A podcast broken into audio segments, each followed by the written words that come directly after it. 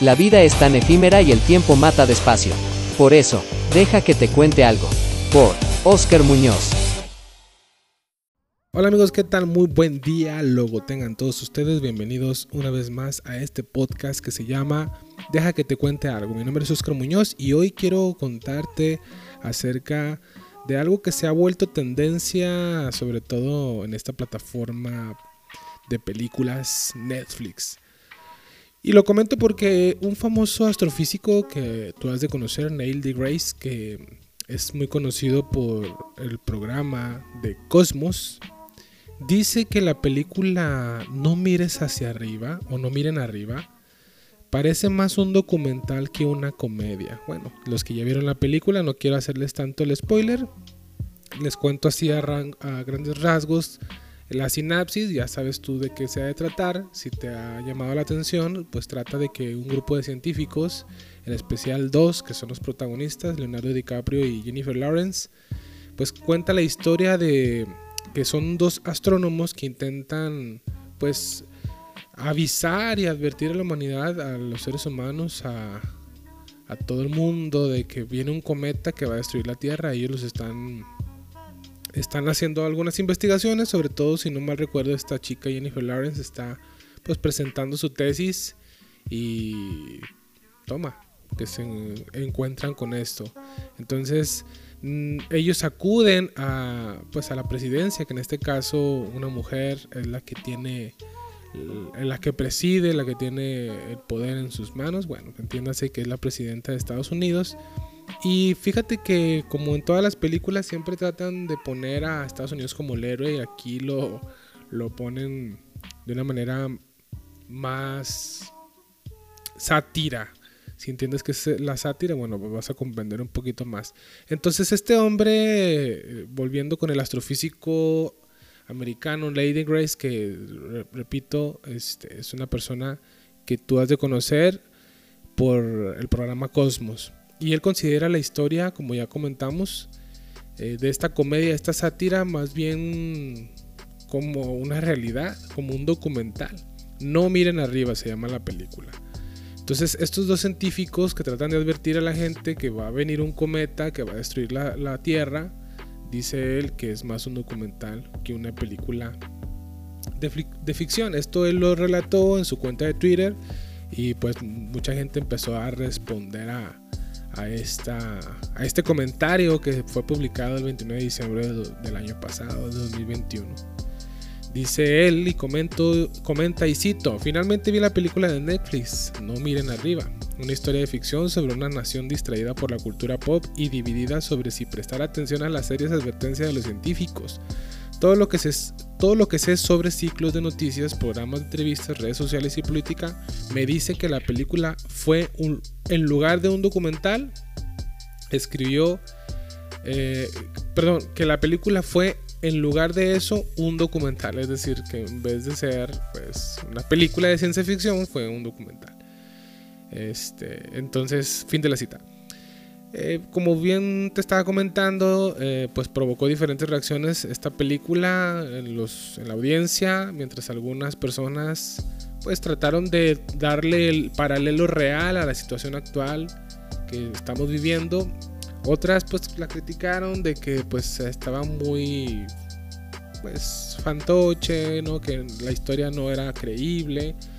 Pero bueno, a mí, desde mi punto de vista, déjame te digo que me gustó la película, entendí la sátira, entendí la manera en que lo manejaron reflejando la cultura pop, los corazones fríos eh, de la humanidad y pues ahora la pregunta es eh, que muchos están haciendo, ¿no? ¿Será acaso que esto pueda llegar a suceder en la, Tierra, en la vida, de que, de que me refiero a que un cometa venga y caiga sobre la humanidad? Porque en la película se, supone que están tratando de manejar eh, que el cometa es más peligroso que la que extinguió a los dinosaurios.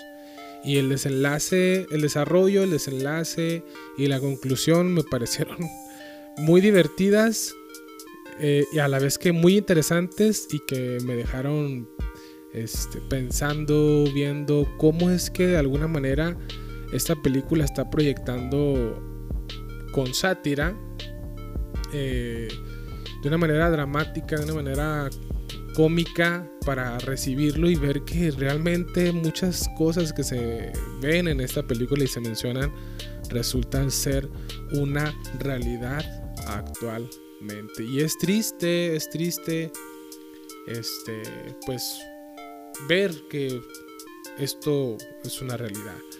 Ahora, volviendo con la pregunta, ¿será acaso que esto va a ocurrir? Bueno, déjame te cuento algo eh, que dice la Biblia con respecto a esto. Y hay algo muy similar en la película. Y déjame te cito Apocalipsis capítulo 9. ¿A qué se refiere esto? Dice en el versículo 1, en el capítulo 9, y cito, el quinto ángel tocó la trompeta y vio una estrella que cayó del cielo a la tierra y se le dio la llave del pozo del abismo. Voy a continuar leyendo, perdón, en los versículos siguientes hasta el versículo 11. Eh, versículo 2, y abrió el pozo del abismo y subió humo del pozo como humo de un gran horno, y se oscureció el sol y el aire por el humo del pozo. Ahora, antes de seguir con las citas, fíjate que dice que Juan el apóstol que escribió Apocalipsis vio a un ángel tocando la trompeta, dijo que es el quinto ángel que toca, porque ya había pasado otros cuatro, que sucedieron algunas cosas que en realidad en resumen son el juicio de Dios sobre la tierra. Y dice que vio una estrella que cayó del cielo, algunos entienden que esto es un cometa, una estrella que cayó del cielo y se le dio la, llave del pozo del abismo, es decir, eh, en la cosmología de la Biblia, con, el estilo literario que usaban los autores bíblicos, pues ven en la tierra, en este caso, la profundidad eh, dividida en tres segmentos. Una donde está el abismo, este, y lo que fue antes el seno de Abraham también era un sinónimo del paraíso, enterrado en las profundidades de la tierra, y la otra parte vendría siendo el infierno. Bueno, Aquí ve una estrella que cae del cielo que trae una llave del pozo del abismo y dice que abrió el pozo del abismo y vio humo del pozo como humo de un gran horno. O sea, todo lo que eh, provocó y dice que oscureció eh, el sol y el aire por el humo del pozo. Bueno, estos son los dos versículos del capítulo 9. Aquí se podría entender que habla acerca de un cometa. Muchos así lo entienden. Versículo 3. Y del humo salieron langostas sobre la tierra y se les dio poder como tienen poder los escorpiones de la tierra. Y se les mandó que no dañasen a la hierba de la tierra ni a cosa verde alguna. Bueno, bueno, lo que está diciendo aquí, que del humo salieron langostas. ¿A qué se refiere? Bueno, vamos a seguir leyendo. Que no dañasen a la hierba de la tierra ni a cosa verde alguna, ni a ningún árbol, sino solamente a los hombres que no tuvieran el sello de Dios en sus frentes y les fue dado que, no que los matasen, sino que los atormentasen cinco meses y su tormento era como tormento de escorpión cuando hiere el hombre. Fin de la cita, voy a seguir leyendo, pero quiero comentar algo. Bueno, dice que estas langostas herían a los hombres por cinco meses, los atormentaban, pero no se morían. Y dice que este piquete, bueno, este tormento era como este, cuando un alacrán, un escorpión, hiere al hombre. Bueno, algunos que les ha picado, si tú sabes, si te pica un alacrán, un alacrán, eh, por ejemplo en el brazo, se te entume, sientes un hormigueo y muchos comentan que sienten como si se les cerrara la garganta y no pudieran respirar. Cosa curiosa. Bueno, voy a seguir leyendo en el versículo 6 hasta el 11. Dice, y en aquellos días los hombres buscarán la muerte, pero no la hallarán, y ansiarán morir, pero la muerte irá de ellos. El aspecto de las langostas era semejante a caballos preparados para la guerra.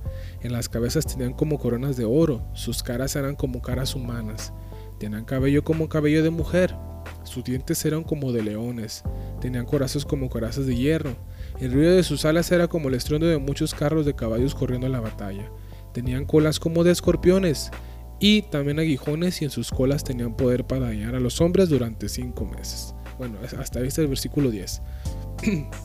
Antes de leer el último versículo, versículo 11, quiero comentarte que hace tiempo vi un documental, hace bastantes años, acerca, no me acuerdo si era History Channel o National Geographic, no recuerdo en sí, creo que era History. Pero bueno, el caso fue que mientras lo miraba, eh, estaban citando este pasaje eh, tratando de investigar eh, y averiguar de qué trataban esas langostas que ya describimos, ¿verdad? Que tenían cabellos este, como de, mujer, que tenían caras como seres humanos, este, que parecían caballos preparados para la guerra, tenían corazas como corazas de hierro, etc. Y muchos piensan que Juan el apóstol lo que está viendo es una visión del futuro, obviamente. Sin embargo, ellos dicen, ¿será acaso que estaba viendo unos helicópteros? Y bueno. Pero eh, la pregunta es, bueno, ¿será así o de qué trata? Bueno, vamos a leer el versículo 11 y creo que esto nos deja más entendible de qué trata el pasaje, versículo 11. Y tienen por rey sobre ellos al ángel del abismo, cuyo nombre en hebreo es Abadón y en griego Apolión. Fin de la cita.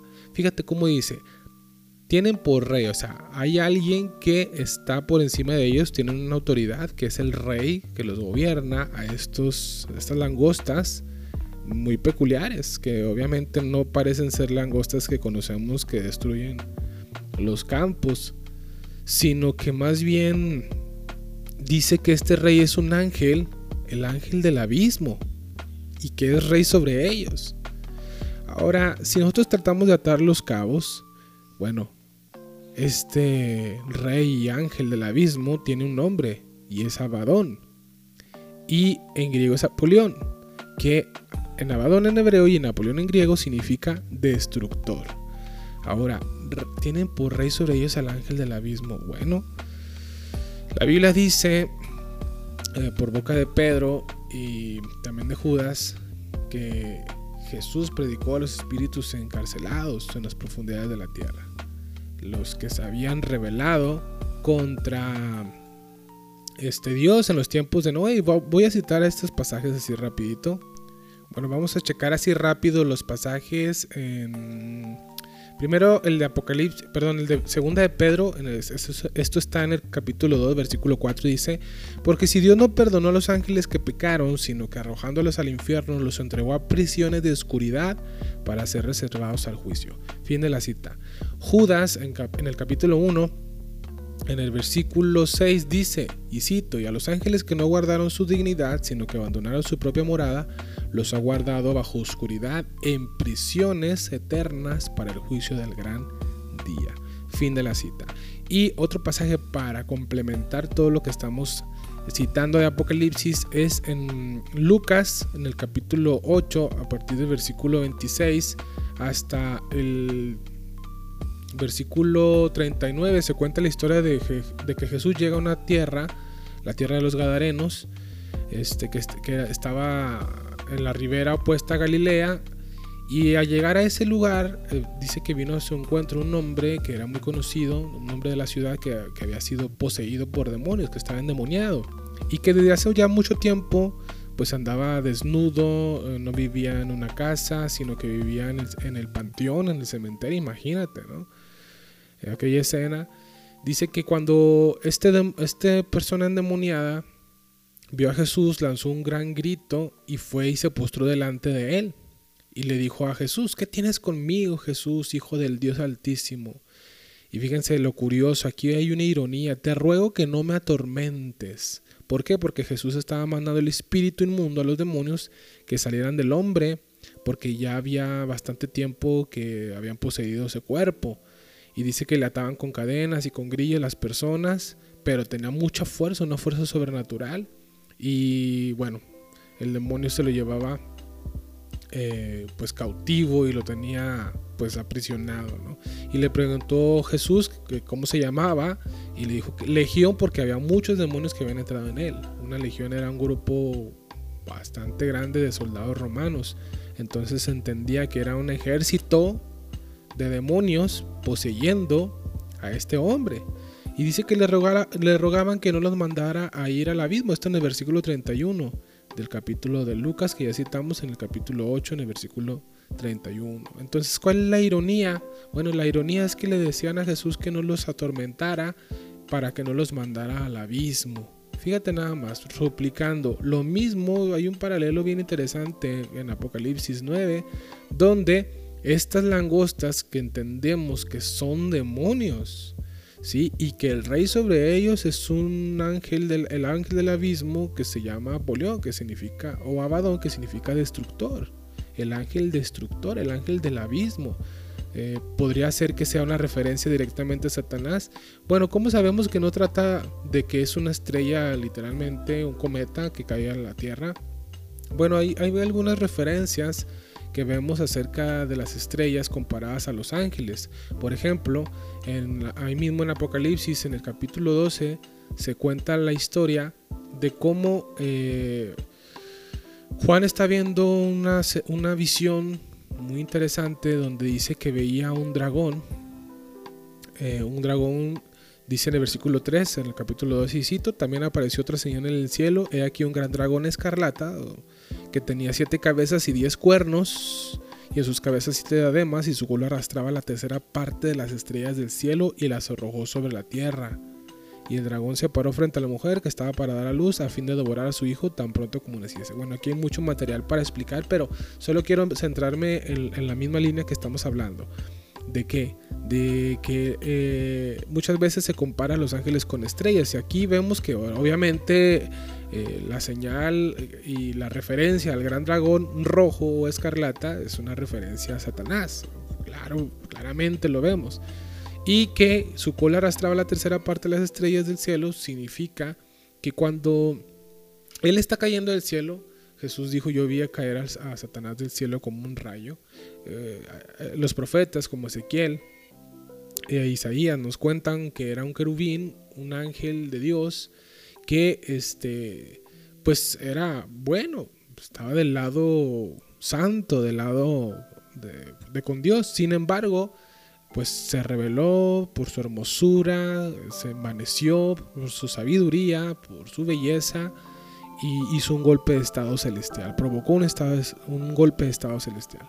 Y en esta rebelión participaron juntamente con él la tercera parte de los ángeles que se rebelaron contra Dios. Y ya citamos a Pedro, ya citamos a Judas, como también hubo otro grupo de ángeles que se rebelan contra Dios y toman a las mujeres en, en los tiempos de Noé y se acuestan con ellas, tienen relaciones sexuales y el producto de ello fue varones de renombre, varones famosos con fuerza sobrenatural, caníbales, eh, gigantes, feroces, que derramaban sangre, mucha injusticia, seres híbridos, que bueno, tendríamos que abrir otro podcast para contar acerca de eso, de ello, ya que ya nos estamos extendiendo bastante.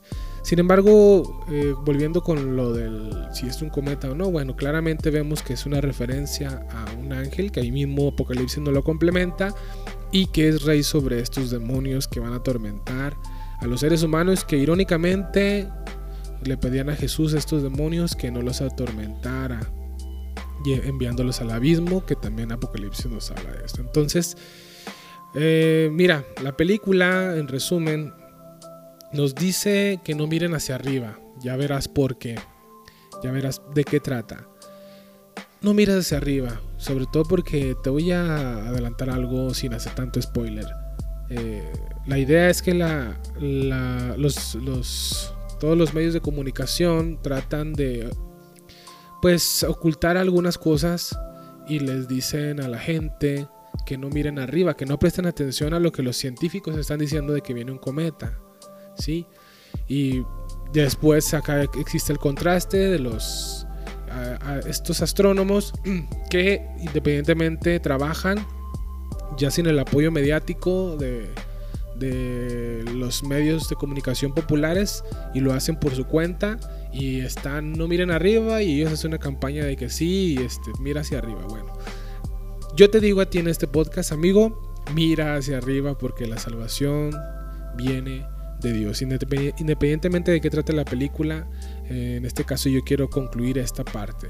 Esto va a ocurrir, lo que dijo Apocalipsis, no en sí eh, que venga un cometa y acabe con todos, pero sí va a venir una serie de juicios divinos, juicios justos sobre la humanidad, y esto va a ser en una época de mucha aflicción y terrible etapa sobre los seres humanos que se han revelado y han rechazado el Evangelio de Jesús y se han revelado contra Dios. Que no sea tu caso. Mira hacia arriba, ¿sí? Para que con confianza, cuando venga la manifestación del Salvador, donde todo ojo le verá, tú puedas tener la confianza de que Él viene a salvarte antes de traer juicio sobre la tierra. Y que para que cuando esto ocurra, tú no te encuentres avergonzado, sino que en vez de estar en el otro lado, rebelde en contra de con Dios, estés en el lado donde están los que han puesto su confianza en el Hijo de Dios, el Salvador del mundo, en este lado, en esta parte, de los que han sido beneficiados por la sangre de Jesús. Así que te digo, mira hacia arriba para clamar al Dios vivo, buscar a Dios mientras pueda ser hallado. Llámale en tanto que está cercano. Amigos, esto es Deja que te cuente algo. Abrazos, no balazos.